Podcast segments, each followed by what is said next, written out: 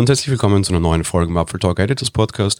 Wir bleiben noch ein bisschen beim Thema iPhones und auch wenn die die Woche auf den Markt kommen und letzte Woche die Keynote war und ich ja gestern schon ein bisschen darüber geschimpft habe, so gab es eine ganz andere Sache, die mich vor allem als Stratege im Brotberuf sehr interessiert hat. Die Keynote mag vielleicht nicht so viele Innovationen gehabt haben, wie ich gestern schon gesagt habe, also Innovation vielleicht schon, aber keine Revolution. Aber da waren einige andere durchaus interessante Stunts dabei, Stunts, die Ihnen vielleicht sonst die Aufmerksamkeit bei anderen Dingen während der Präsentation durchaus gekostet haben. Und eine Sache, die mich als Analyst sehr interessiert und sehr überrascht hat, war die Sache mit den Namen. Ich habe hier schon sehr häufig über die Sache mit den Namen gemotzt und das ist jetzt quasi die 2.0 dazu. Und ich bin dieses Jahr in mehrerlei Hinsicht durchaus glücklich und auch durchaus überrascht. Die grundlegende Kritik, was die Namen betrifft, das hatten wir schon öfter hier. Ich mag es noch mal kurz wieder erwähnen quasi, damit wir da einen Anknüpfungspunkt haben. Bei der letzten iPhone-Generation war ich sehr unglücklich. Dieses XS Max, das eigentlich als 10S Max auszusprechen war, Buchstaben, weil römische Zahlen, die als Nummern auszusprechen sind und dann doch wieder Buchstaben, die als Buchstaben auszusprechen sind.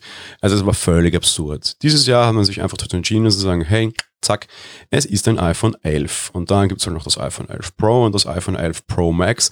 Das ist jetzt der längste und sperrigste Titel, aber das ist so eine Sache. Ich würde mir ja schon lange wünschen, dass sie auf diese Nummern verzichten, weil sie einfach Quatsch sind. Und nein, ich rede damit nicht davon, dass das jetzt ja nicht das elfte Gerät ist oder sowas, sondern dass sie einfach auch aus ihrer eigenen Logik sehr schnell ausgebrochen sind, beziehungsweise die nie hatten. Wir hatten das iPhone 1, dann kam nicht das iPhone 2, sondern das iPhone 3G. Okay, ja, da wollte man irgendwie sagen, hey, wir können jetzt auch UMTS. Nicht, dass das Oma Erna und Onkel Enno je verstanden hätten, auch jetzt Jahre später wahrscheinlich nicht. Aber sei es drum, ist in Ordnung. Dann so die grundsätzliche Idee, jedes Jahr zu sagen, okay, wir machen immer TikTok, TikTok, also quasi S und nicht S, also normale Nummer dann wieder vorne, neue Nummer heißt neues Design, S heißt ein, ein, ein stärkerer Prozess und die eigentlich bessere Hardware. War durchaus okay, hat man dann aber spätestens mit dem iPhone 8 gebrochen, weil eigentlich war das ein iPhone 7 SS. Okay, ja, jetzt schaut es irgendwie so ähnlich aus, weil die Designs alle irgendwie nicht zusammenpassen, kriegen wir nächstes Jahr dann man könnte fast sagen, wir haben jetzt auch ein iPhone XSS gesehen, kriegen wir dann nächstes Jahr jetzt irgendwie ein iPhone 11s Pro Max. Wir wissen es nicht.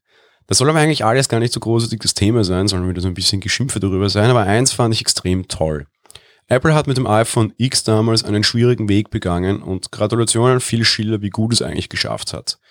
Man hat damals das iPhone 8 vorgestellt und Phil Schiller hat sich wahnsinnig Mühe gegeben bei der Vorstellung des iPhone X, es nicht so aussehen zu lassen, als wäre das iPhone 8 irgendwie der kleine Bruder, den niemand haben mag.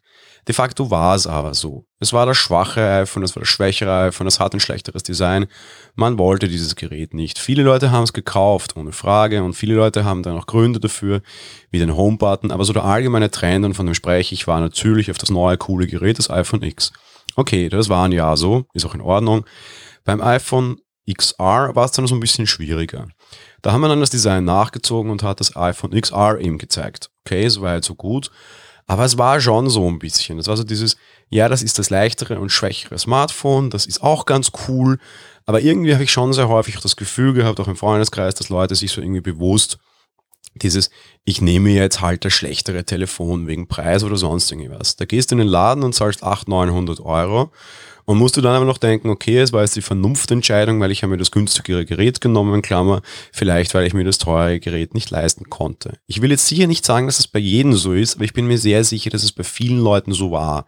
Das iPhone XR war so ein bisschen eben der kleine Bruder, den niemand wollte. Dieses Jahr machen sie einen sehr guten Stunt und einen Stunt, den sie vielleicht schon früher machen hätten müssen. Wir haben das iPhone 11. Das ist das neue iPhone beginnt irgendwie bei 700, 800 Euro. Das ist das Gerät, das laut Apple jeden reicht und iPhone-Preise wurden so unter Anführungsstrichen deutlich günstiger. Wer noch mehr mag, kauft ein Pro. Und das Interessante ist, dass Schiller sogar auf der Bühne stand und sagte, wir nennen es Pro, auch wenn es nicht so wirklich ein Pro ist, aber ist ja egal. Und das ist es auch. Das ist einfach dieses, das kann alles, das bezahlt ja auch hart, aber eigentlich ist es gar nicht notwendig Gerät. Wir haben jetzt ein gutes iPhone und ein noch besseres iPhone. Ja? Früher hatten wir ein, das neue iPhone und das schlechte iPhone. Allein durch dieses Wording und auch durchaus durch die gelungene Präsentation haben sie das sehr stark verändert. Beim iPhone 11 haben sie schon wahnsinnig viel über das Thema Kamera gesprochen. Ein Thema, das die breite Masse definitiv mehr interessiert als das Prozessorgeschwurbel, das wir beim Pro gehört haben. Ich finde es eine wahnsinnig gute Idee und ich finde es extrem interessant, wie sie es drehen.